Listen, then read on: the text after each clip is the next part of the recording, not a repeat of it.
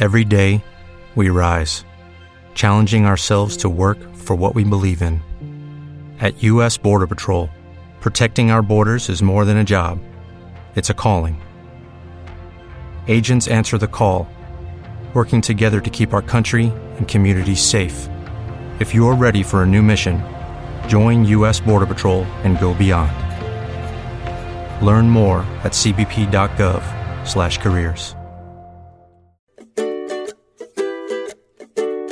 Bienvenidos a Nos Gusta Coser. Yo soy Mari y este es un podcast para los amantes de la costura, de las telas y de los patrones. Aquí hablaré con blogs de costura, emprendedores, tiendas de telas y mercerías.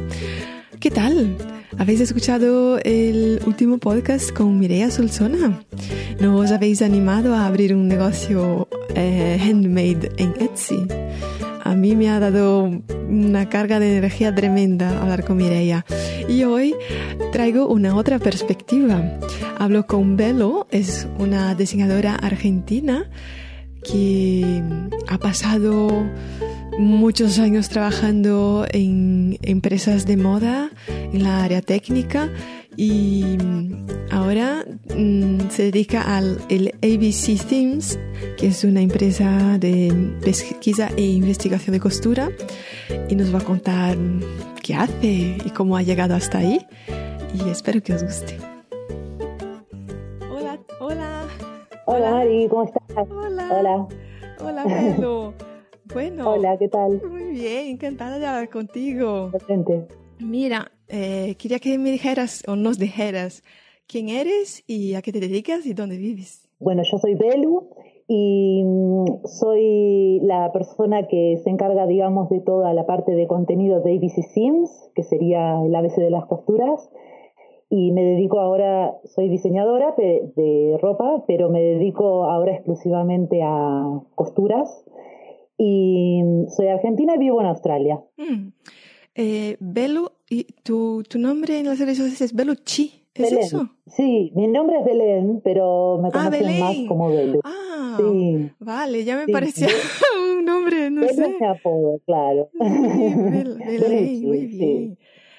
Belén, ¿cu- Sí. ¿cuál, es, ¿cuál fue tu primer contacto con la costura?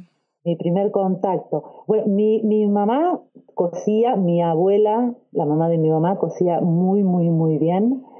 Y mi primer contacto fue sobre los 15 años, cuando empecé a ir a bailar y me quería hacer ropa. Entonces, eh, comencé, sí, como a los 15 años me hacía faldas, tenía faldas de un montón de colores, y así empecé Mm. eh, a, los, a los 15 años. Y luego ya fui cada vez haciendo co- cosas más complejas. Yo vi en tu, así, en tu, tu currículum que has estudiado en la Universidad Nacional Mar de Plata y, y es, hiciste una carrera de diseño de moda. Sí. Sí. Eh, la sí, estudié, esa es mi ciudad, Mar del Plata, en Argentina, y estudié diseño industrial, pero especializado, hay tres especialidades y la que yo eh, elegí era la especialidad de indumentaria, que sería todo de ropa. Diseño industrial es como una mezcla entre una, digamos, ingeniería, no es ingeniería, pero es más industrial, enfocado a, a la, a la industria textil, pero con, es como una mezcla entre una, una, una ingeniería y una, y un- una carrera de diseño de moda. Y entonces estudié diseño industrial especializado en, en ropa, en indumentaria. Ay, entonces, o sea, no, no es que mm, ah, había asignaturas de confección y de moda, de diseño. Sí. Sí, sí, sí, eran, la- de hecho eran las principales. Diseño, que el primer año era básico y veíamos un poquito de cada eh, especialidad. Y mm, eh, ya luego uno elegía la especialidad y, ya, y teníamos eh, la materia, por ejemplo, que era mi preferida de tecnología, y ahí era todo patronaje y, y era un poco también de, de a nivel industrial. Y ¿no? tejidos De- también, ¿no? Sí, de tejidos un poco menos, Mm. porque estaba la carrera de textil, eh, pero algo veíamos también, sí. Más que nada eh, patronaje, bueno, luego estaba la materia de diseño que era más creativa, ¿no?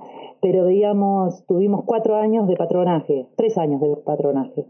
Y mm, sí, y, también un poco de la parte también de, de, de, como de organización dentro de la producción también, todo lo que son las fichas técnicas, el desarrollo de, de, producto, digamos. Lo, que tiene de bueno la carrera es que luego uno que termina puede o bien abrirse su marca, que mucha gente lo hace, porque está uno preparado, de hecho había materias que eran muy interesantes como organización de la producción, entonces eso nos daba herramientas para poder desarrollar nuestra marca o ir directamente a la industria. Mm. Y tú, la verdad es que fuiste a Barcelona después de eso. Que, sí, cuando terminé de estudiar, yo ya de, desde que empecé a hacer patrones, empecé a, hacer cosas y vendía por mi cuenta, tenía 20 años o, o por ahí, y ya hacía mis cosas, pero luego cuando terminé de estudiar al año siguiente, me fui a Barcelona, sí. ¿Y por qué, porque ya a Barcelona no, no, te quedaste, no te quedaste en Argentina? Porque... Eh, ¿Ya estaba trabajando en una empresa? No, no, no, nunca había trabajado en una empresa. Mi, mi ciudad, yo la veía como que era por ahí, un, yo quería crecer un poco más. No es que es pequeña, son más o menos 700.000, 800.000 habitantes, no es pequeña, pero eh, digamos, para crecer un poco más, o me tenía que ir a Buenos Aires, que a mí Buenos Aires para vivir no me gusta tanto, y Barcelona, como tiene mucha industria textil y esto, y, me fui directamente a Barcelona. para, sí, para, para trabajar. ¿Y, cómo fue eso? ¿Tú fuiste a Barcelona? ¿Ya tenías contacto con alguien? Porque, no, vamos, sales, de, sales demasiado pequeña, acabas de, de, graduarte y te marchas a otro lado del océano. Sí, sí, así, así de loca. Eh, no, no tenía contactos para nada. Eh, y bueno, de hecho estuve unos cuantos meses buscando trabajo. No, no era fácil porque no tenía experiencia, solo lo que había hecho por mi cuenta, que si bien había estado en contacto con talleres, eh, y eso em, no tenía experiencia en, en, la empresa. Y bueno, buscando y buscando, hasta encontrar, estuve como siete meses. Trabajé unos meses de camarera al principio para tener algo de dinero para vivir y, iba haciendo entrevista, entrevista, entrevista, entrevista y sí, y, y hasta que conseguí mi primer trabajo en Burberry.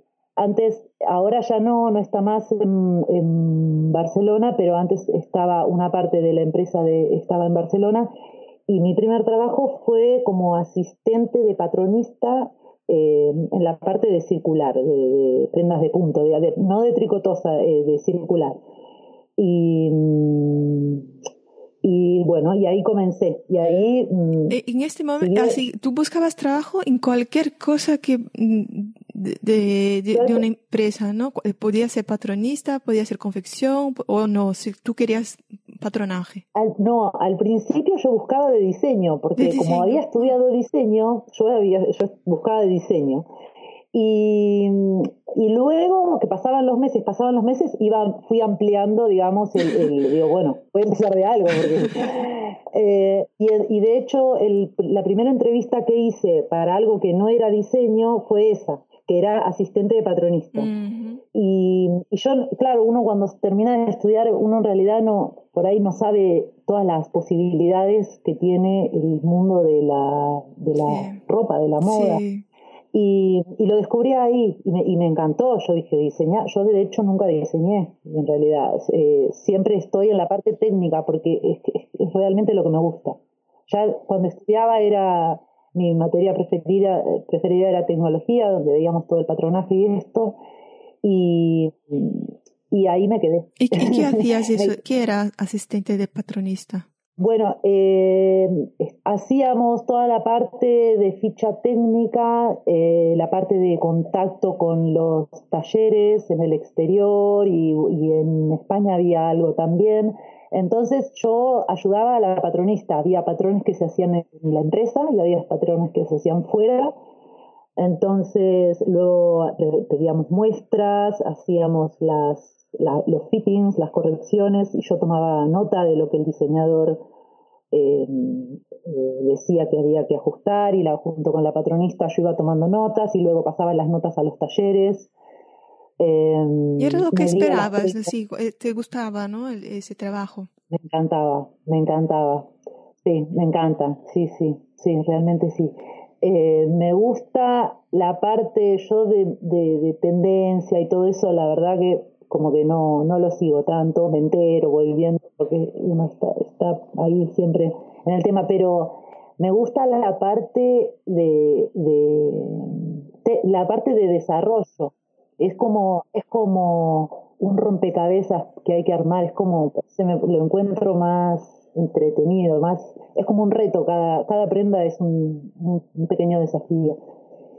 ¿Llegas, ¿Llegabas a, dibujar patrones o hacías eso, el soporte del patrón? ¿Es lo que dices, la ficha técnica, pues los materiales? poco, ¿Mm? de patronaje, patronaje puro hice poco, porque estaba, en esta empresa estaba bien dividido entre el patronista, patronista y el técnico. Y yo hacía más la parte técnica, era el soporte del patronista. He tocado patrones eh, con los arreglos, pero estaban los patronistas que sacaban los patrones, no todos, porque algunos se hacían en los talleres, eh, las prendas más complejas se hacían en la casa, y que había un equipo de confección también, eh, que eran fantásticos las cosas que hacían.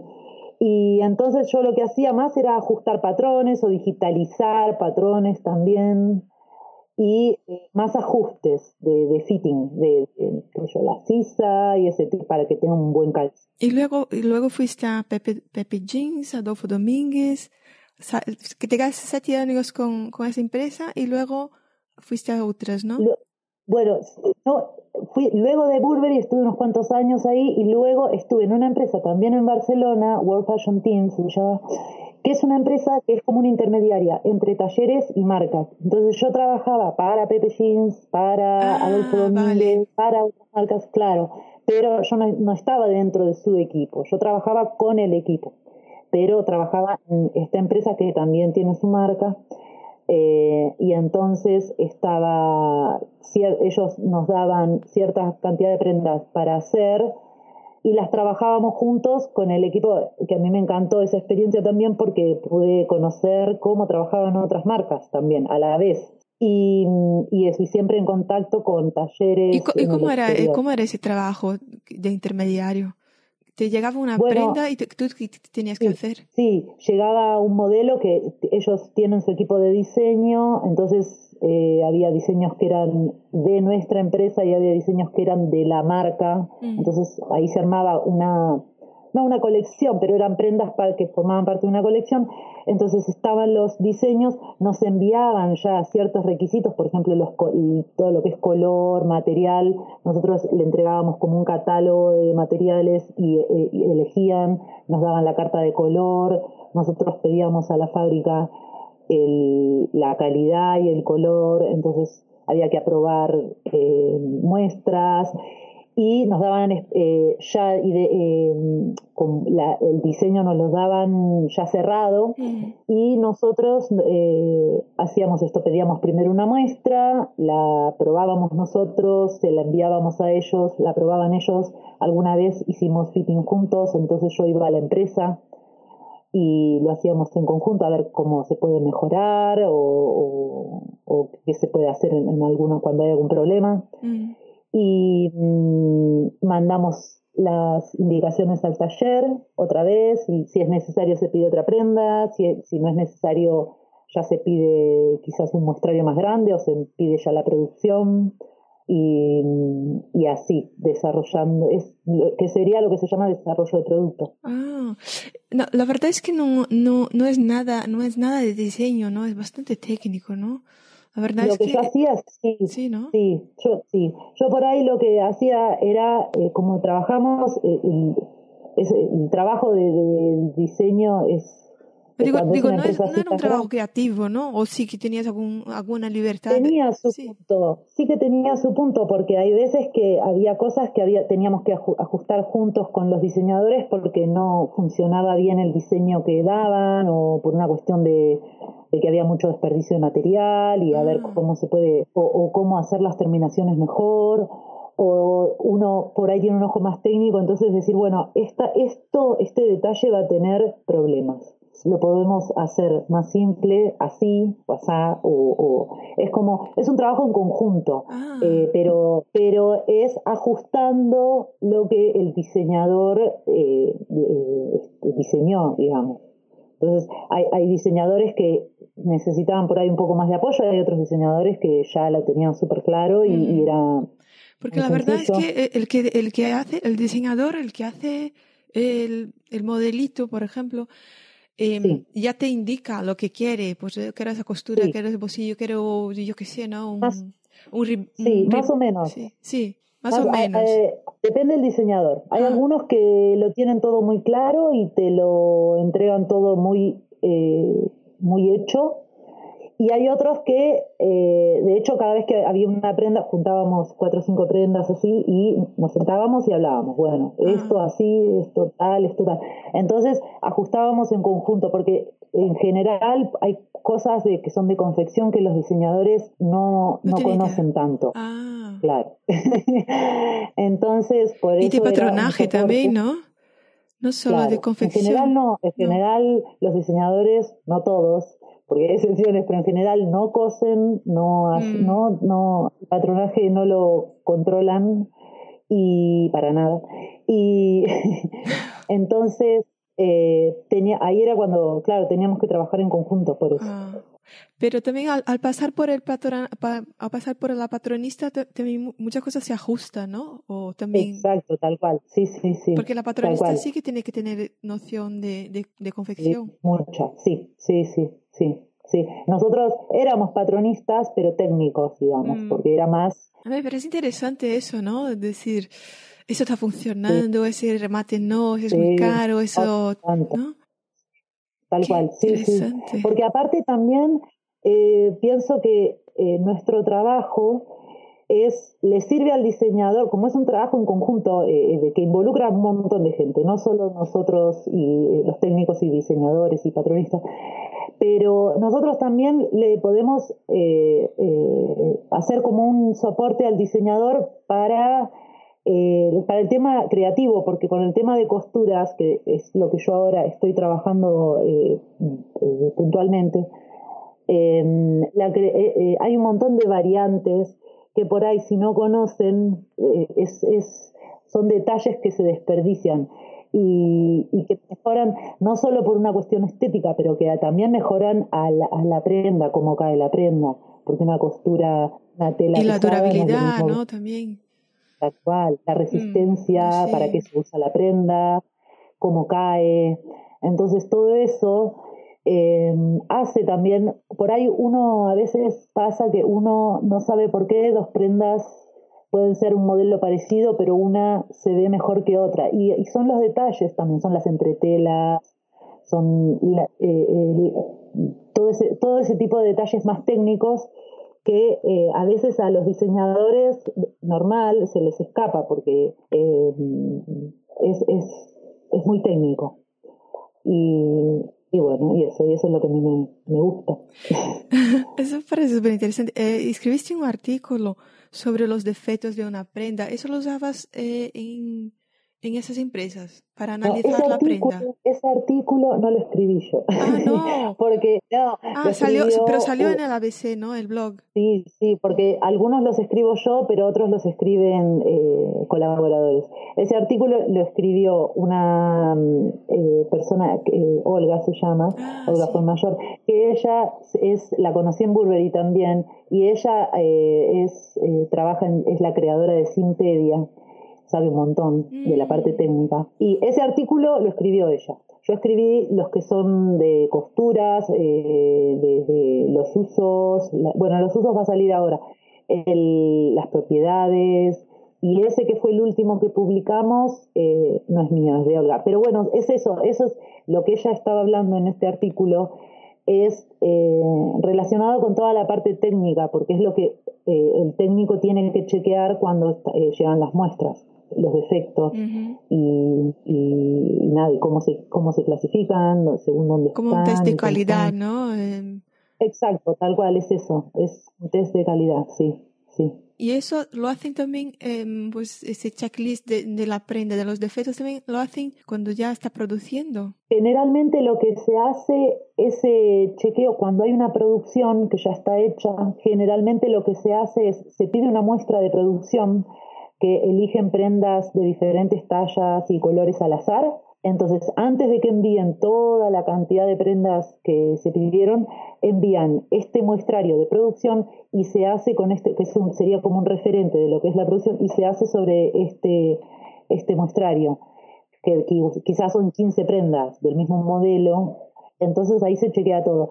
Y luego depende qué empresa, porque si es una empresa que es muy de alta calidad, chequean más. Ahí sí chequea, o depende del costo de la prenda, si son prendas muy especiales, prendas muy ahí sí pasa por una cadena que es de eh, revisión.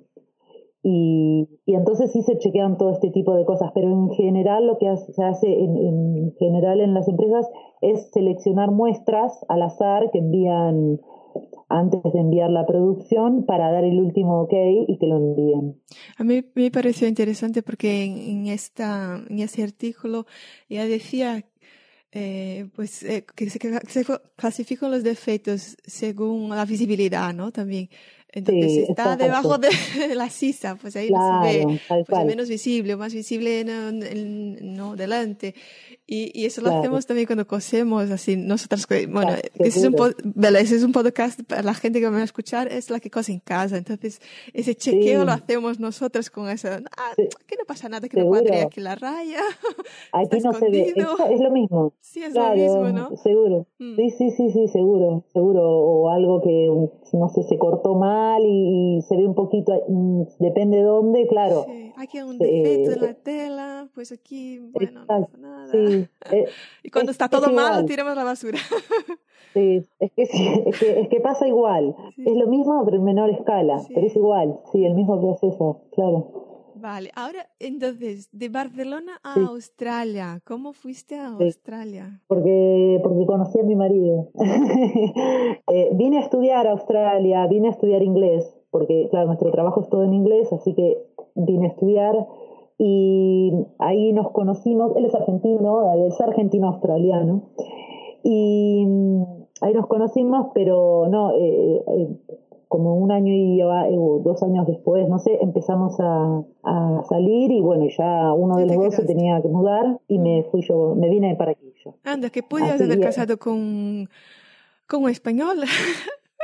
Tal cual, pero Tantos años en España y nada, fuiste a Australia, encontré De verdad, sí, sí, sí, la vuelta de la vida uno, sí, uno nunca sabe dónde va a Y además argentino, Vos también, ¿no? historia. Yo porque ya la conozco. Mira, entonces, y ahí en Australia empezaste a dar clases, busca, volviste a buscar trabajo. Claro, aquí cuando me mudé a Australia, eh, en realidad, bueno, eh, yo en Barcelona estaba muy contenta, estaba muy bien, en el trabajo me estaba yendo muy bien, porque ya luego uno una vez que entra en el circuito ya, eh, es más fácil buscar trabajo y esas cosas. Y cuando llegué acá era volver a empezar porque eh, no me vine a, ni siquiera me vine a Sydney o Melbourne. Australia no se destaca por la moda.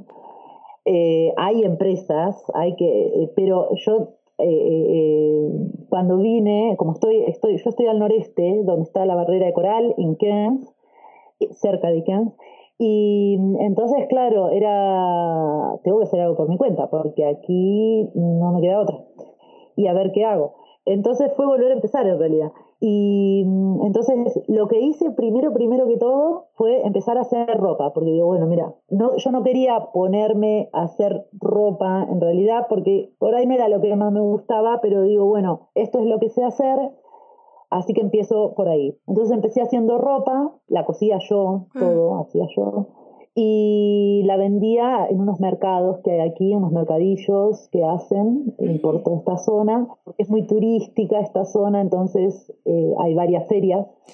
Velo, me parece un cambio tan brutal. Estás trabajando en esas empresas, haciendo cosas técnicas y de repente te marchas a una zona turística del otro lado y te pones a hacer ropa para mercadillos, vamos.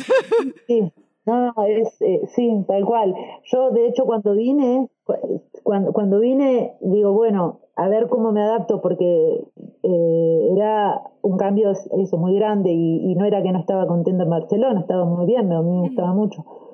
Y, y, no, me adapté, me adapté muy bien. Empecé con esto, con ferias, por mi cuenta, y bueno, de las ferias lo que pasó fue que me empezaron a pedir si daba clases. Mm. Entonces, no, no estaba en mi cabeza eh, para nada dar clases, pero hablando con la gente así que, que compraba eso, y me dicen, oh, ay, esto lo haces vos y no enseñás. No, le digo, no, no.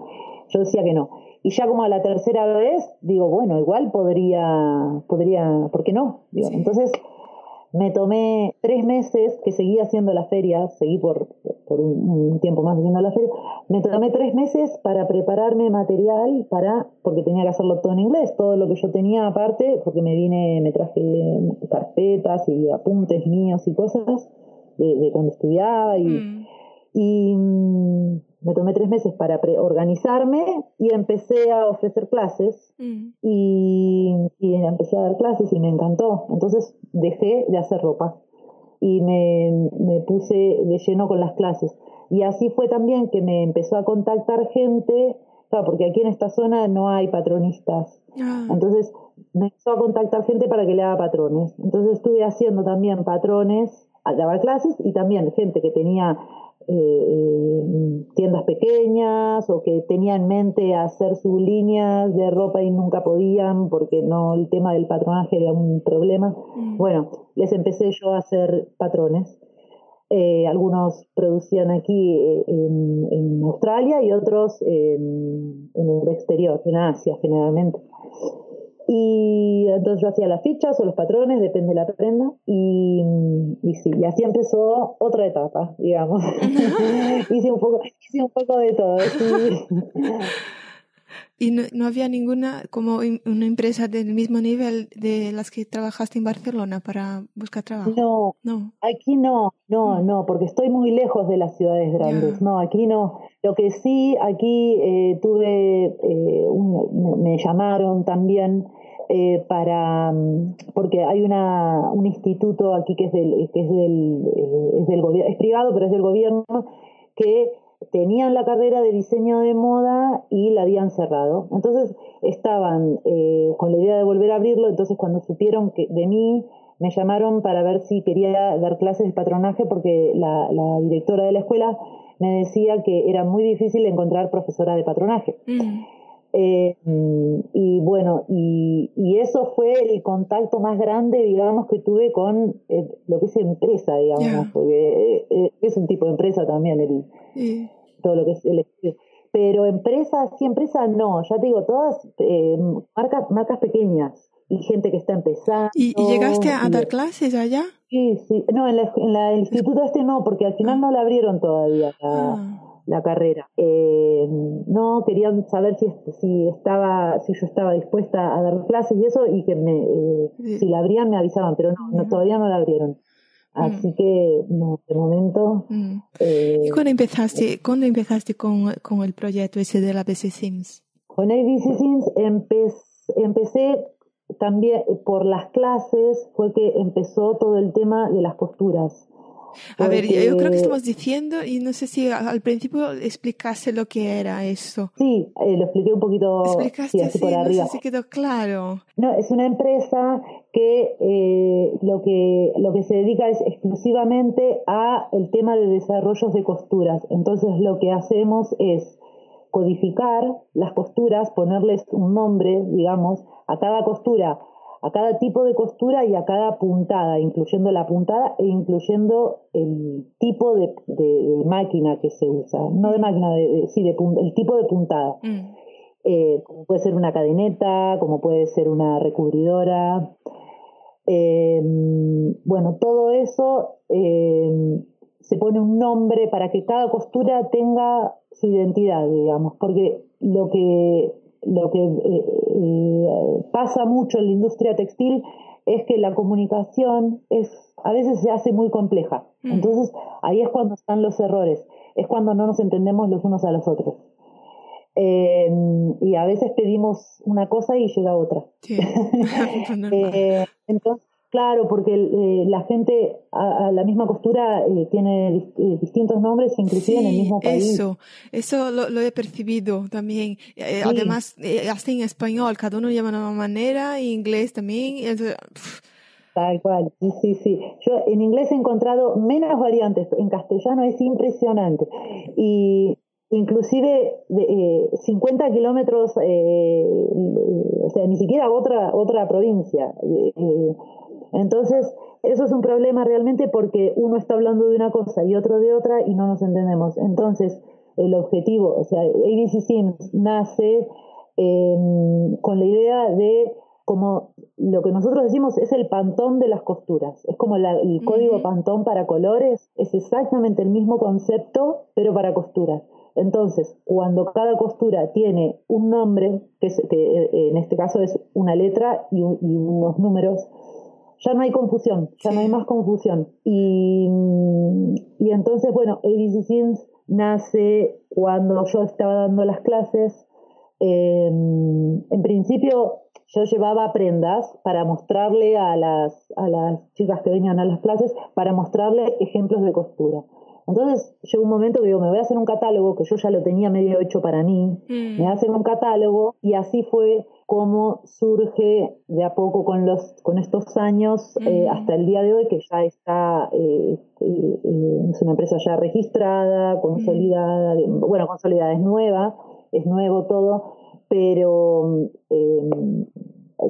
está, digamos, formalizada. Y y es solo costuras, es, es, eh, es, nos dedicamos solo al desarrollo de costuras. Velo, em, en, en, las empresas que trabajaste, ellos no tenían e, ese tipo de cosas, una guía con, pues, pues eso, que era una costura ta, ta, ta, ta, ta, ta, y con esos códigos. Eso no existe. No, no. Eh, hay, una, hay una, un intento de codificación, que es lo que nos enseñan cuando estudiamos, muchas, en muchas escuelas nos enseñan. Lo que pasa que en, realidad no se usa porque es como que la idea quedó a medias y no está bien hecho, no se usa en la industria. Entonces, nosotras lo que hacíamos, mis compañeras y yo, lo que hacíamos era dibujar las costuras. Era lo mismo que ABC Sims tiene esos dibujos, que es como el corte transversal de la costura. Nosotras hacíamos esos dibujos para las fábricas. Lo que pasa es que no tenía ningún código, no tenía nombre. Entonces, nos íbamos armando nuestro catálogo de costuras, digamos, porque se repiten muchas, para no dibujar cada vez cada, cada costura. Y entonces así era mucho más fácil, porque el taller enseguida lo entendía, es, era muy simple a la vista de entender. Eh, pero no, no, no, hay, no había un sistema eh, implementado que, que estén utilizando eh, con una con un orden, con un es que solo solo pensé en eso cuando vi tu libro, porque claro es, es, que están debíamos empezar por ahí, ¿no? Clasificar las costuras, las puntadas, los acabados. y claro, cuando lo vi, me dije, wow, eso para, eso es, es, es, es, por donde tenemos que empezar realmente a, a saber, ¿no? ¿Qué es construcción, lo que es detalle, me parece súper super interesante, interesante el libro. Pero se puede agregar más información a eso. Sí. Sí. Sí, Es que ese, el libro que sacamos el, año pasado es, solo la introducción. Hay más. Es que no se me ocurría ninguna cosa más. Así pensé yo, pero ¿habrá más costuras? Hay mucho más. Hay mucho sí, más. Sí, no. Sí. Y aparte, es esto, tienen diferentes eh, propiedades cada una, porque depende, lo primero, bueno, eh, eh, para llegar a, terminar el sistema, estuve, que lo hice yo, yo me ocupo de toda la parte que es contenido de ABC Sims. Somos cuatro personas, pero yo estoy en, toda la parte de, del contenido, todo lo que es contenido, me ocupo yo y lo voy aparte chequeando mucho con, con, con, ex compañeros de trabajo porque hay cosas que uno las ve muy claras y, entonces los voy, los voy chequeando todo el tiempo. Y estuve un año y medio armando el sistema para hasta llegar a donde llego, porque la idea era que tenga un sentido lógico, es decir, mm. de esta costura deriva esta otra, que se puede pulir por debajo o con una, una, una, cinta al 10 o con un vivo o se puede agregar este detalle. Entonces, es como que se va desglosando, cada costura eh, comienza con una sencilla y son muchísimas, son cientos, porque, está, porque también estamos contando el, el tipo de pespunte también. Entonces no es lo mismo que no tenga pespunte visible, ¿no? No es lo mismo que, que lo tenga al borde o al canto, depende, depende de dónde. No es lo mismo que, lo que sea doble, puede ser doble desplazado. Entonces, como, como mm, consideramos también los pespuntes, eso hace que se dividen por grupo, que es la estructura, primero está la estructura y luego las puntadas. Entonces, pero hay más de 600 costuras, es impresionante. Sí, sí, sí. Nosotros lo que estamos haciendo ahora, porque es muchísimo trabajo, la verdad, y aparte eh, somos bastante nuevos, digamos, y lo estamos haciendo como de a poco para, para que también la gente lo vaya conociendo y no se agobie de verlo todo. Eh, lo que estamos haciendo es, tenemos una, una mm, como un catálogo de costuras en la web, en nuestra web, que es online. Mm. es, se puede consultar, consultar es gratuito. Eh, entonces, el libro 101 costuras es la introducción. Están, ahí reunimos las 101 costuras que más se usan en la industria y las pusimos en este libro que es como una introducción. Ahora estamos trabajando en el segundo libro. es como una serie de libros. Entonces, em, estamos también colgando de a poco eh, nuevas costuras para que em, eh, es una herramienta de comunicación, pero también de inspiración, porque por ahí hay gente, por ejemplo, gente que cose por hobby, eh, que siempre hace las mismas costuras, y por ahí está bueno ver qué otras opciones hay, porque es como darle a veces, eh, uno empieza, es como cuando uno estudia un idioma, al principio uno aprende mucho, y, pero ya luego es como que uno se, se queda estancado. Entonces, la idea de, de, ABC Sims es, por un lado, trabajar con la industria, sí, y, sobre todo con estudiantes, es nuestro público principal porque es una manera muy visual y muy simple de entender la construcción, estudiantes de diseño y de patronal. Entonces, eso por un lado, pero por otro lado, es una, es una herramienta de, de inspiración también, porque en vez de usar el mismo dobladillo que usamos cada día, eh, se puede hacer algo, porque los detalles también son los que hacen la diferencia. Yo 100% creo eso, que a veces un, modelo no se trata de hacer algo extravagante, qué sé yo, será, depende también del estilo que uno busque, pero hay veces que solo los detalles, los detalles interiores, yo cuando compro una prenda, cuando me la hago, ni te digo lo que, la atención que le presto más al interior que al exterior. Tú debes ser una obsesionada por las costuras. Yo creo que estás siempre mirando los pespuntes. Miro, yo a veces, a veces me pregunto a ver si me, me, estoy volviendo muy rara, porque miro, eh, hablo con la gente y le estoy mirando las costuras, a ver si la tengo eh, incluida en el.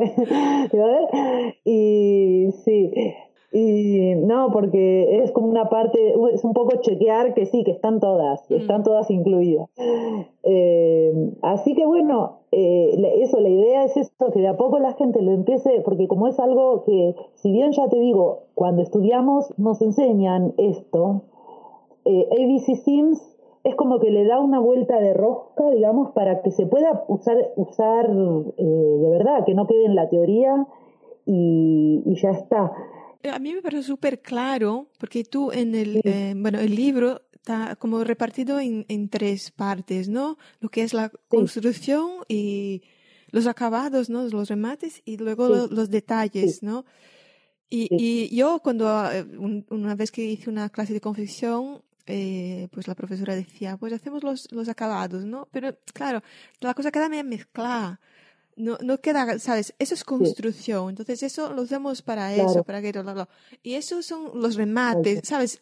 Se mezcla todas las tres cosas y está bien tenerlo separado, porque a veces, ¿sabes? Mira, para construir uso esto, ¿no? Para acabar, para dar resistencia, principal, uso aquello y detalles, pues eso, ¿no? Que quede bonito. Feo. igual. Y me parece bastante la idea, que sea práctico. Mm. Sí, que sea práctico y rápido de usar. Que uno diga, bueno, ya sea con el libro o con la web, que uno diga, eh, por ejemplo, cuando se hace el diseño, se hace un dibujo, o, por ejemplo, si yo compro un patrón, yo le puedo cambiar las costuras y, y, hasta queda, no digo un modelo diferente, pero cambia. No es lo porque para las clases ya lo hacíamos como. un dobladillo más grande o menos, sí. Exacto. claro que vista, sí. Todo le cambias igual la tela y, y le cambias las costuras, hace una diferencia muy grande.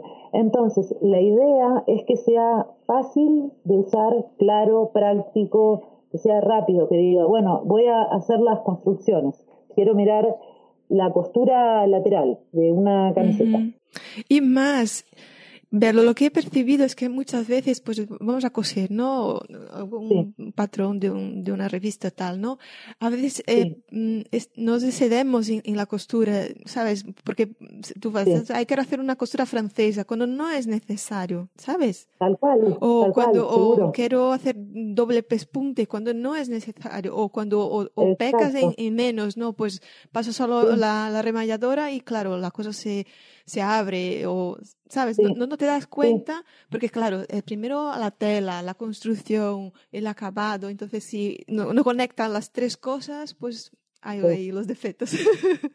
Seguro, claro que sí. Y aparte es eso, cada, cada, tiene mucho que ver la calidad que uno usa, el tejido que uno usa, porque si es pesado, si es mm. de peso medio o si es liviano, no es lo mismo. O si es transparente, que si no, tampoco es lo mismo. Y nosotros en la web, en el catálogo que tenemos de costuras, damos sugerencias, eh, está, se desarrolla por grupo de costura cada, eh, las variantes de pespuntes que hay y luego debajo mencionamos las propiedades para que sepan si les va a ir bien con el proyecto que tienen y luego damos sugerencias de por cuál podría ser reemplazada. Entonces, uno no está, tiene cierta libertad también de, poder elegir. Mm eso lo dices en la web y se puede descargar, ¿no? ¿no? No es que se puede, se puede copiar y pegar, ah, no es eh, un archivo descargable, es un catálogo online que está. Ah, voy a buscar. hay que hacerse miembro, pero es gratuito. Y, em, y ahí no están todas las costuras, todavía no están todas. Nosotros lo que estamos haciendo es trabajando en la web ahora, lo estamos mejorando para que sea eh, para tener todas las costuras. Entonces, lo que vamos a hacer el año que viene es, vamos a dejar una parte gratuita con un catálogo eh, grande, que igual más de 200 costuras, y luego todas las costuras, para chequear todas las costuras, va a haber una membresía que va a ser de pago que está más orientada a empresas. La idea es que la gente que cose por hobby no se tenga que, es, es más para empresas, para un nivel más profesional que quieran todas las variantes. Pero bueno, ahora están las, las costuras, hay más de, ya hay más de 100, hay más de las que hay en el libro. Y entonces uno elige, primero uno elige, primero se ve la primera página la estructura. Entonces le das clic y, y, te abre todas las variantes de esa estructura de la costura. Mm. Y luego debajo te sugiere por cuál las podrías cambiar. Y entonces es, es un catálogo interactivo, digamos. Ah. Las costuras, sí, las costuras no se pueden descargar, no es que es un PDF, ah, pero lo que se puede hacer, que es, una eh, consulta, ¿no? Mm. Claro, lo que se puede hacer es copiar y pegar, decir, esta costura me gusta, me la copio, eh, o, se hace copiar imagen con el clic derecho, copiar imagen, me la copio y me, la uso. Em, entonces está, yo pienso que para la gente que, que cose por hobby, que yo también lo hago porque a mí me encanta coser, y, entonces que sea una herramienta de inspiración también. Y de aquellas personas que quieren dar un paso mm, adelante con el tema de la confección, que, es como un desafío también. Y entonces pueden tomar sus notas, por ejemplo, eh, cuando se hacen su patrón, toman sus notas para, es muy simple con el solo el dibujito o el código, para luego cuando vuelven a usar el patrón en algún otro momento, ya saben así con la vista. Mira, ¿sabes que, que, yo creo que lo que pasa a menudo a nosotros que cosemos en casa y tal, que a veces pues cogemos una cosa y queremos cambiar, ¿no? se voy a hacer otro caballo. Y claro, y te metes a hacer y claro, ves que uf, podía haber dado un medio centímetro más de margen o, sea, así, esas cosas que vas pasando, el que pasa cuando, cuando ya estás ahí debajo del prensatelas telas y dices, uy, aquí no funciona el vivo, aquí no sé qué. Claro. Y, yo creo que está bien eh, pensar en eso antes. Normalmente no pensamos. y, hacer esa consulta para saber las posibilidades, ¿no? Claro que sí. Eso se piensa antes, sí. Ahora, eh, eh, claro, sí. Es mejor porque es eso, los márgenes de costura y también tener preparado. y eso, dices, lo de la tela, pues esa tela no va a funcionar, pues es muy fina. Esas cosas que, claro. Tal cual. Mm, tal cual.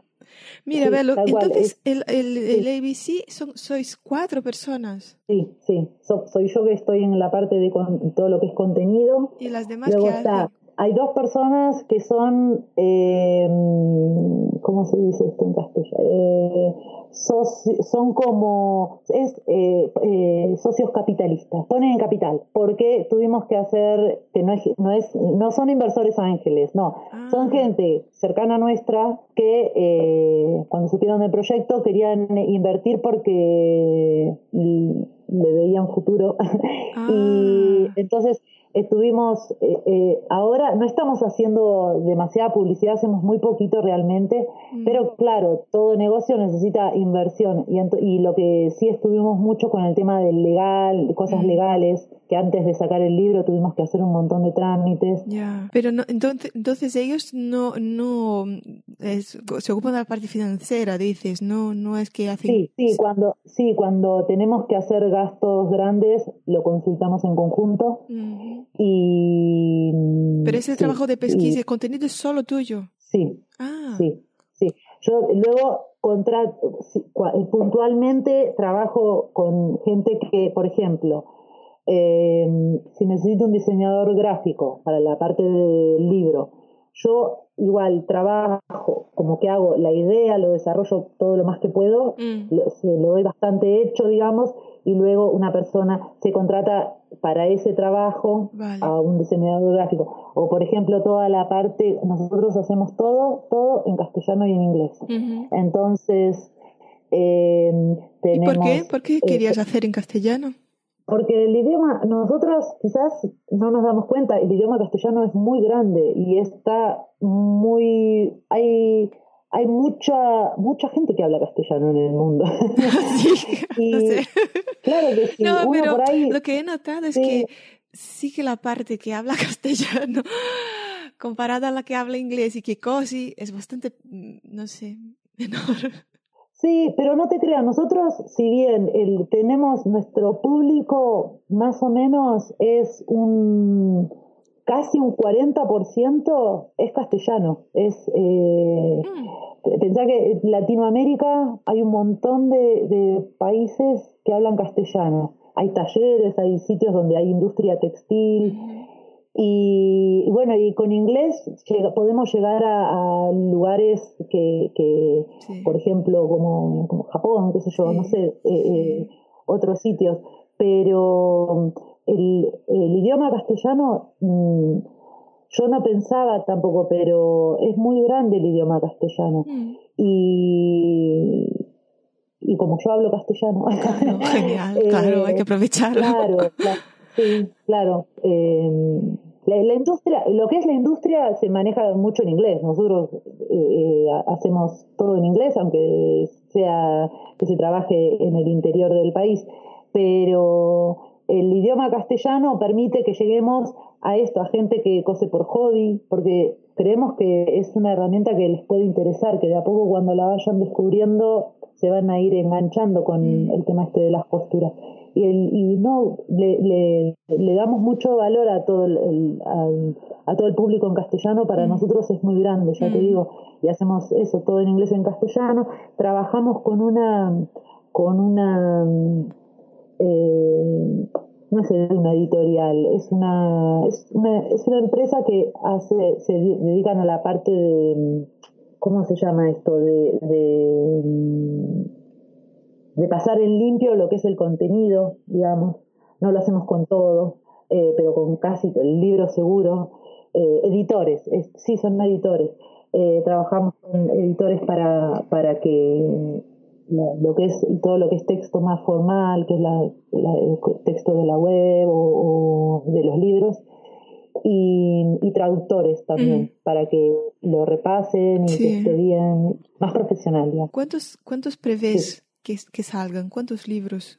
Por lo menos, no, mira, tengo apuntes por ahí, pero por lo menos cinco o seis, por lo menos. ¡Wow! Sí.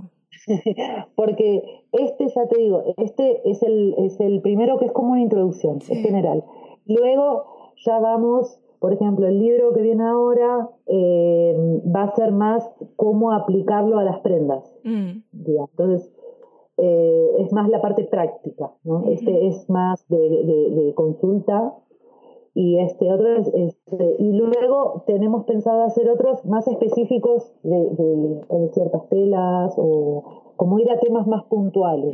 Sí sí. Así que la idea es hacer mínimo uno por año. Mm. pero lleva mucho tiempo ¿eh? lleva mucho tiempo porque mm, es, tan específico que, que bueno eh, lo, hacemos a conciencia también. Lo enviamos un montón de veces lo enviamos a gente para que lo enviamos a gente que cose y gente que no cose para que lo para que lo lo chequeen y nos mm. pasen. Mira, yo, yo antes de, de grabar esa entrevista estaba pensando, ¿por qué se usa tanto el 101, no? Bueno, bueno. Sí. Y busqué en Google. Sí. ¿Por qué elegiste ese nombre? No sé por qué. no sé por qué. Bueno, yo he encontrado, Google decía que en Estados Unidos las cuando pues vas a la universidad, las, las asignaturas tienen, eh, son también códigos como de tres o, tres o cuatro números y suelen poner las, las de, de, principiantes 101, eh, ¿no? Pero eso es ah, allá, ¿no? Sí, sí. No, yo, eh, bueno, en mi universidad no recuerdo ninguna numeración así, pero sí que sí se entiende, ¿no? En, por online se ve muchas cosas, ¿no? Costura one on one yo, veía muchas veces el, el tag de, de sewing, 101 sewing y cosas así. Y me gustaba porque, porque es como decir, no son 100, son 101, es como un poquito más. eh, claro. Claro, no vas a poner uno, ¿no?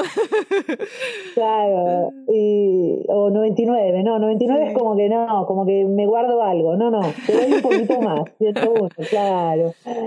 Eh, y, y, por eso, porque nos gustaba cómo sonaba, es muy difícil el tema de los nombres. Y nos gustaba cómo sonaba. De hecho, el, libro nuevo todavía no lo tiene 100% definido el nombre, a veces sale un poco a lo último.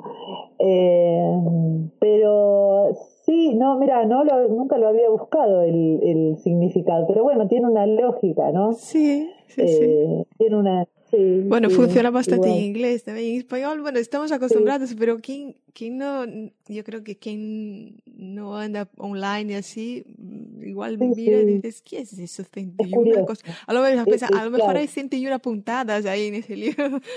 claro, claro, es curioso. Aparte, lo que me gustaba también es que se ve bien eh, el, el, número, ¿no? Porque era como capicúa, así, y, y, con la letra y todo se ve bien.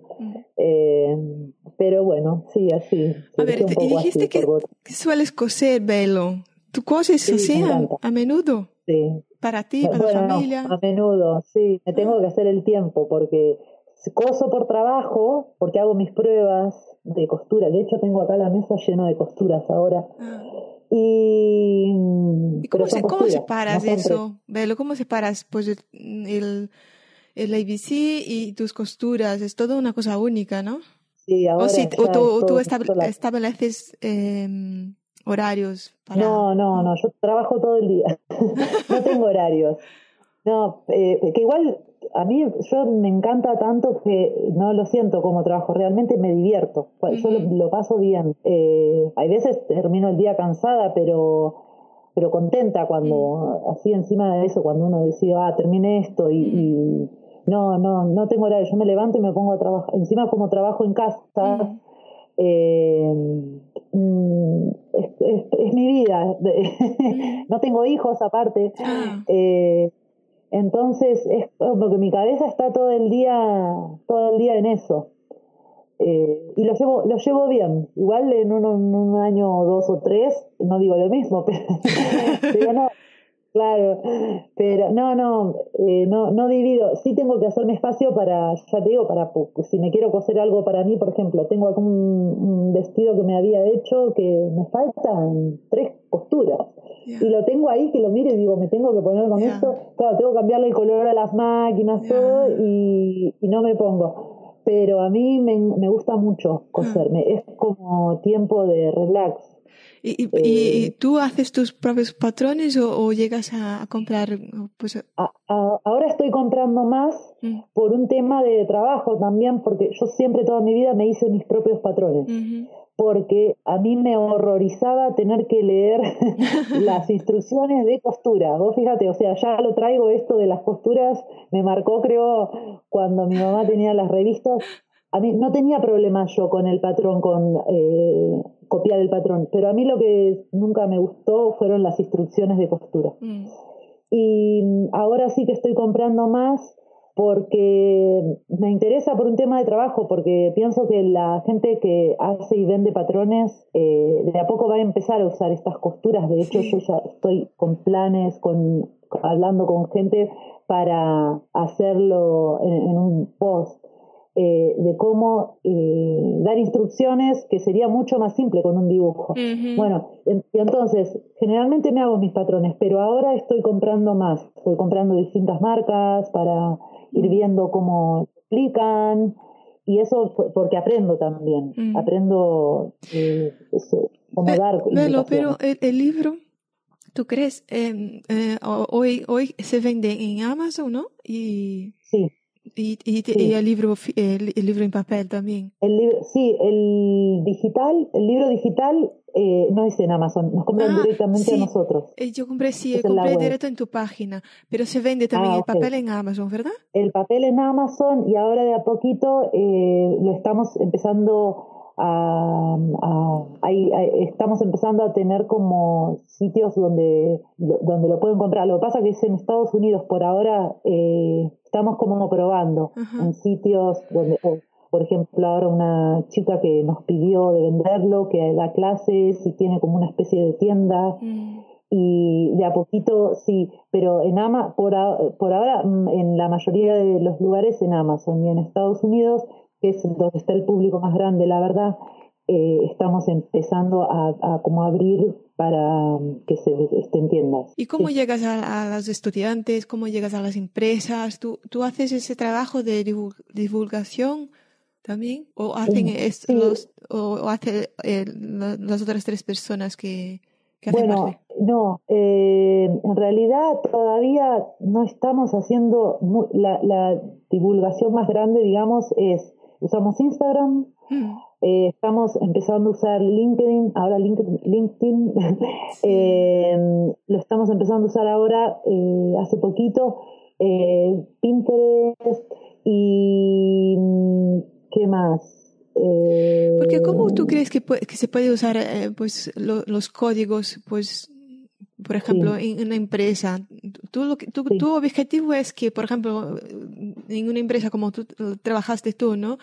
Que, que los que son, que trabajan la de, patronistas o asistentes o técnicos o lo que sea, que tengan pues, eh, em, pues ese, esos códigos y lo utilicen. ¿No? Ese es el objetivo, ¿no? Sí, sí. Eh, También, ¿no? Aparte de pues, inspirar y... Pues, Sí, tenemos como dos sectores grandes que es la parte más de, de empresa, digamos, que incluye a los estudiantes también, porque el estudiante en realidad es el, el, el público número uno para nosotros, mm. pero luego todo lo que es más la parte de handmade, mm. también es otro público que eh, a nosotros nos interesa mucho porque mm, creemos que lo, lo que puede aportar eh, ideas por ejemplo, ah, en nivel de, de, costura pues de, de aficionadas me, o de, de, las marcas indies de, de patrón, patrones, ¿no? Me y en mi cabeza yo imaginé, por ejemplo, que tuviera, cuando descargas un, un, PDF de un patrón, que tuviera una, una, un glosario, un apartado así, con, con, esos, con esos esquemas, con esos códigos. Y claro, y ahí se evita de estar ahí diciendo en cada momento, durante el paso a paso, eh, haz esa costura así, remalla y no sé qué, ¿no? Sí, sería, se, se puede hacer como, eh, lo que se me viene a la cabeza es, como paso uno, esta costura aquí. O, o, incluso las revistas, ¿no? La burda, por ejemplo, ¿no? Que, también, sí, sí. Tiene ahí la, el pack ahí de, de instrucciones y... Exacto se pueden complementar unos con otros, porque como es muy visual, hay veces que hace falta, eh, y de hecho, de hecho muchas empresas que venden patrones sí que hacen dibujos, los hacen un poco en tres dimensiones, que es esto mismo. Y mm, entonces se podría complementar, habría menos, menos palabras, que es lo que la lía un poco, y se hace un dibujo con algún, es, es como algo más esquemático, con algunas indicaciones del paso 1, esta costura, el paso 2, esta, en, en, aquí, allá. Y, e inclusive está bueno también para dar las variantes ahí mismo, las variantes de, de, o de costura misma o de puntadas. Entonces, decir, bueno, esta es la que sugerimos, pero también si tenés un nivel un poco más alto de, de habilidades, podrías usar esta otra o esta, esta costura va mejor para telas más gruesas. Y entonces, em, sí, usarlo un poco así y combinar, no es que no vaya a haber explicaciones eh, de palabras, pero combinarlas, un poco el gráfico y la costura. Mm. ¿tú llegaste a hartarte o, no. o desanimaste? con el fast fashion, con toda esa superproducción, eh, pues esa locura de consumo. ¿Llegaste a, en algún momento, o incluso ahora en Australia, eh, a, estar, estar, feliz de no estar más dentro, o echas de menos? Sí, sí. Eh, cuando estaba trabajando, yo lo, la verdad que a mí me gustaba porque aparte aprendía un montón. Mm. Y, Pero no veías ese lado del superconsumo, ¿no? no Estabas ahí haciendo tu trabajo. Lo que pasa que yo no estaba del, yo, yo, no estaba tanto del lado del consumo. Si bien sí he ido a talleres, a ver talleres, yo no he visto explotación, digamos, o malos, malas condiciones. No. Mm, no, yo no he visto. Hay de todo, por supuesto pero lo que a mí por ahí lo que menos me gustaba de cuando trabajaba en empresas son los ritmos tan acelerados que lleva todo. Entonces uno no le puede dedicar la atención a veces que quisiera a una prenda porque todo es para antes de ayer. Y entonces eso era lo que más me, me, me costaba porque por ahí, qué sé yo, eh, había cosas que había que hacerlas demasiado rápido y, entonces, no sé, me gusta más, pienso que hacerlo como con más cariño, ¿no?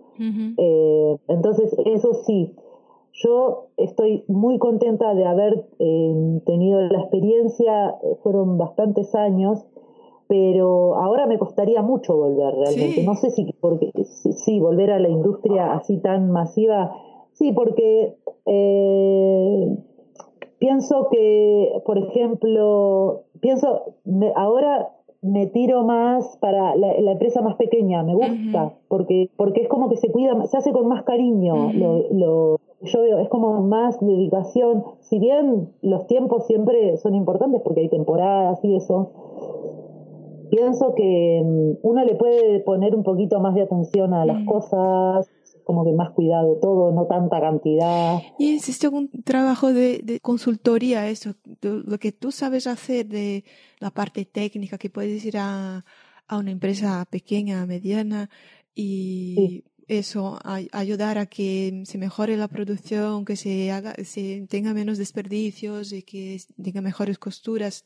¿Hiciste ese trabajo o si tú haces algo así? No, no, la verdad que no, no. Lo que, lo que hice por ahí es eh, cuando, ahora no estoy haciendo tantos patrones. Si me piden, a veces hago, pero lo que hice más como de no sé si de consultoría, porque tampoco era, era por, por, por dar una mano también a la gente que estaba empezando, pero yo por ahí mm, estaba más en contacto con los que hacían la, los que los digamos los diseñadores no con los talleres. Mm. entonces más como una especie de, de, consultorías digámoslo así de cómo de los pasos que hay que hacer de, de, la organización digamos pero de, a modo informal, ¿eh? no, no mm. la gente que tenía contacto y me preguntaba cosas y, entonces eh, más así, pero de, consultoría y eso no. Mm. Y, y, no, y tampoco, tampoco, ahora estoy como 100% con ABC Sims, entonces tampoco, de hecho tuve que dejar de dar las clases porque no me da el tiempo, solo le estoy dando clases solo a una persona que le sigo dando clases porque hace ropa para vender, o sea, hace su, tiene su línea de ropa, entonces no, eh, no la quería dejar sin, sin darle una mano. Entonces, pero mm, ahora estoy como 100% con esto de ABC Sims, que por otro lado pienso que ayuda eh, indirectamente, sí que ayuda a, a mejorar las condiciones laborales, por ahí no el desperdicio y eso, pero sí a mejorar porque al mejorar la comunicación también hay un poco menos de estrés en algunas cosas. Eh, y, porque es importante que, nos podamos entender. Entonces, por ahí por ese lado, pero no, de consultoría y eso, la verdad que no. Aparte es que aquí en esta zona tampoco es ideal para eso. Mm. Claro, claro. Mira, eh, yo recuerdo que y, cuando empecé a coser, yo descosía la ropa hecha, ¿no? comprada. y hay gente que también dice, ay, pues hay mucha ropa, ropa comprada que está mal hecha, que, bueno, pues miles de defectos, ¿no? Pero eh, escuchándote decir eh, que trabajabas eh, con esa parte técnica, analizando, pues, no, la prenda para mejorar todo, ¿no?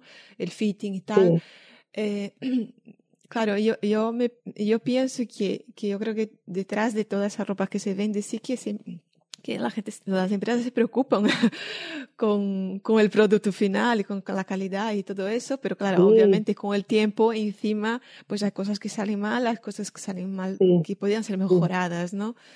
Em, y, y, tú, ¿Y tú crees que, que que, podemos aprender de nosotros que cosemos en casa, podemos seguir aprendiendo mirando esas, esas ropas hechas en tiendas.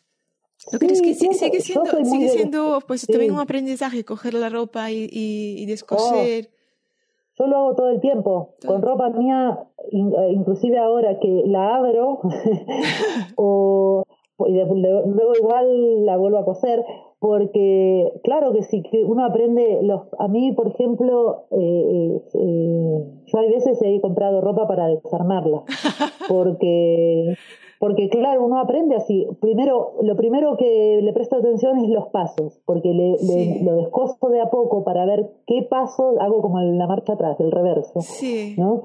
Y, y luego de, de, ver las prendas, esto, por dentro, cómo están hechas. ¿Y, y tú crees que, se, ha mejorado estas, pues, eh, la costura, la estructura de las ropas compradas? Mm, es que, es que yo, no veo una evolución, ¿sabes? Claro, no, no, no. Porque parece que, claro, tú dices, a lo mejor hay, yo qué sé, mil eh, tipos de costuras y pespuntes, no sé qué. Y parece que ya no hay más. ¿Existe, aún existe una evolución? Bueno, depende.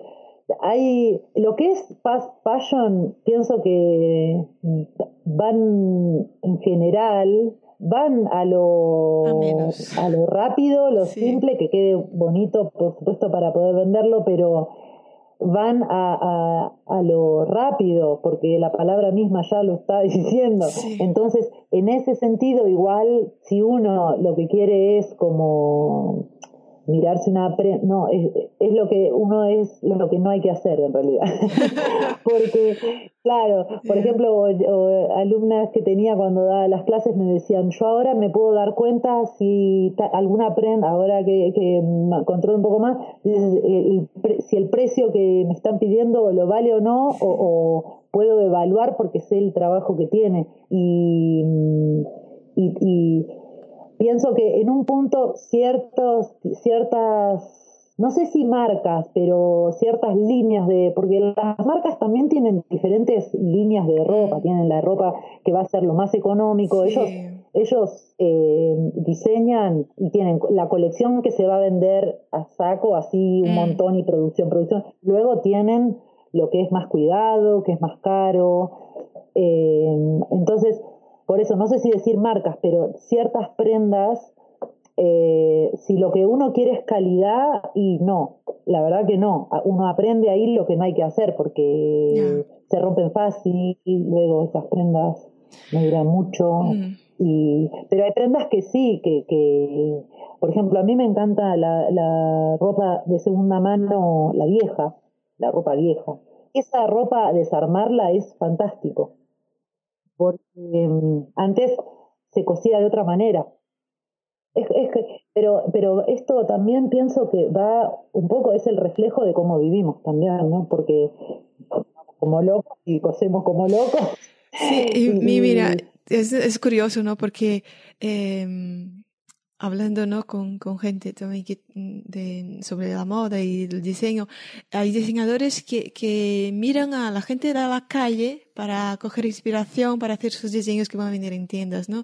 Entonces, es como que eh, la cosa vuelve, ¿no? Otra vez. Sí, eh, yo no sé si, si existiría, un, si nosotros que hacemos la ropa, ¿no? Con más cuidado, no sé qué, que será, será que vamos a influir en, en la ropa que sale en tienda, ¿no? El revés, no sé si llegará a ese punto.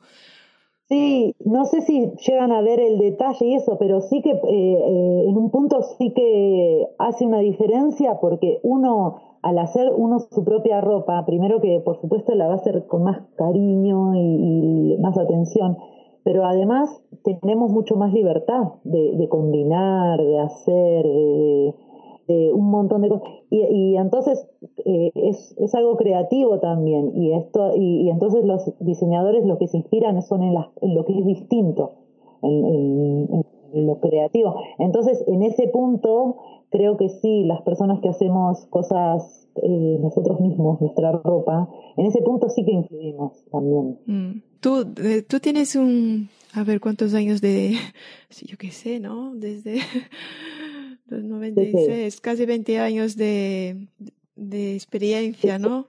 Sí, un montón. Ay, sí. Bueno, yo tengo 40, yo no tengo problema en decirle edad, no me importa.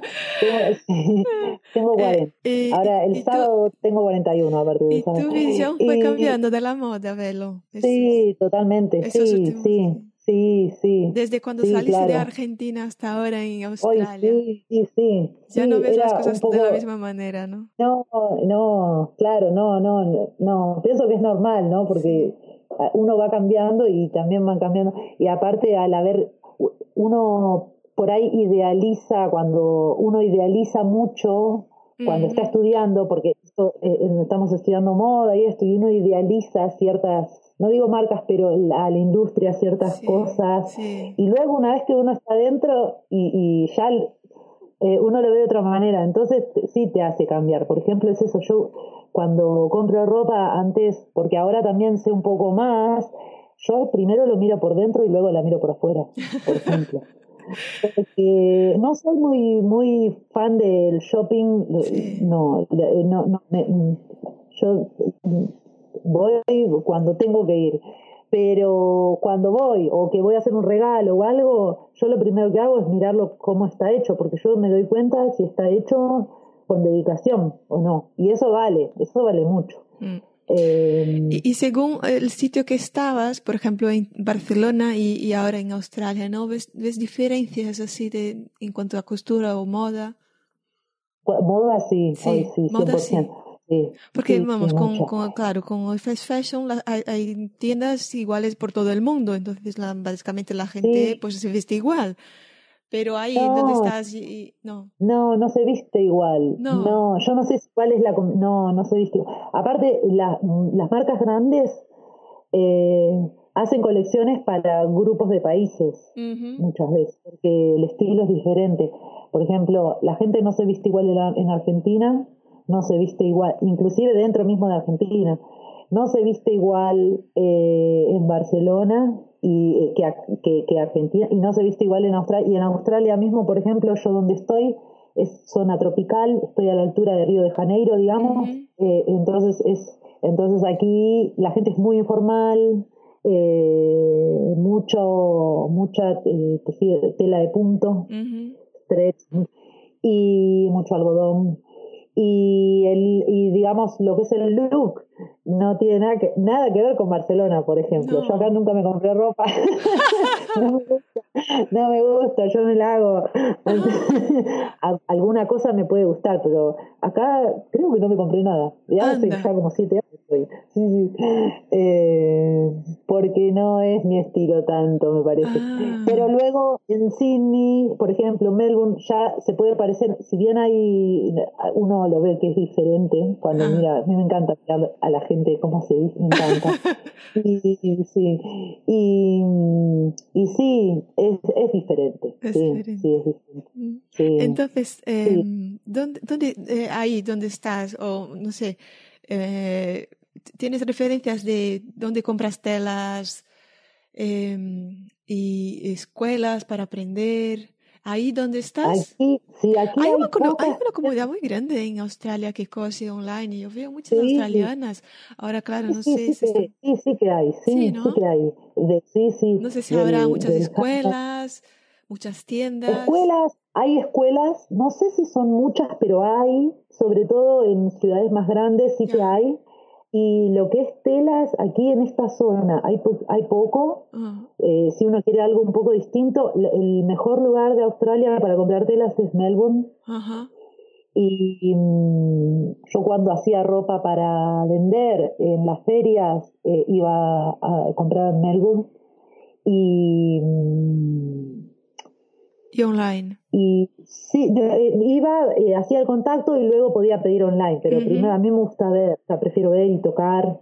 O sea, no, no compras eh, telas online de tiendas que, de, de tiendas que no, fuiste a ver. No, lo, no. lo que hago es como, como, no es que viajo mucho, pero como trabajo con ordenador puedo viajar, digamos, un poco, y, mm. yo siempre voy a Argentina y Barcelona, siempre estoy volviendo por, la, por mi familia y mis amigos, entonces em, compro, cuando viajo, eh, compro telas. Ajá.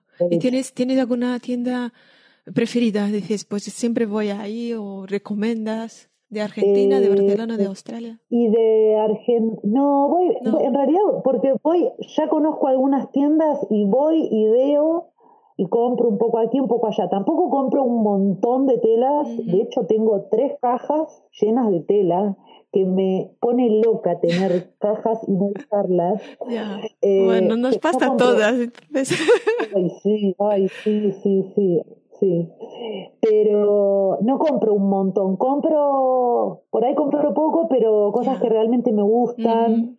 Y y, no tengo, sí que, por ejemplo, en Barcelona hay una que es súper conocida, que ahí voy siempre, esa es la primera que voy, que es una que está, Rivas y Casal creo que se llama, soy muy mala con los ah, nombres, pero es una que es muy conocida, que tiene un montón de telas y preciosas.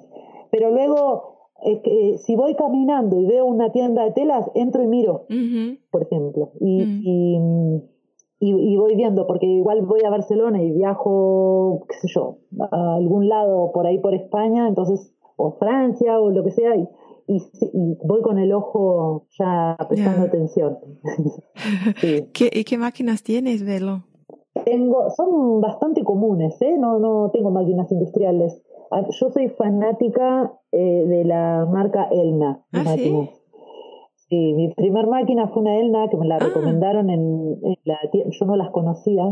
Cuando con mi primer sueldo me compré mi primer máquina de coser en mm. Argentina y, me recomendaron la Elna y, me enamoré, me encantó. Mm. Nunca tuve problemas, de hecho, que usa mi mamá ahora. Pues no es una, marca que la gente suele decir cuál es tu preferida, ¿no? no. Sí, o Yuki, o Bernina, o yo qué sé, ¿no? Faf. Sí, no, pero a mí siempre tuve una, cuando, de hecho tengo varias, porque cuando daba las clases, las chicas tenían la opción, digo chicas porque eran, excepto dos chicos, porque eran siempre chicas, em, yo tenía mis máquinas y podían traerla o no, y yo tenía, tengo varias elmas mm. eh, de las comunes.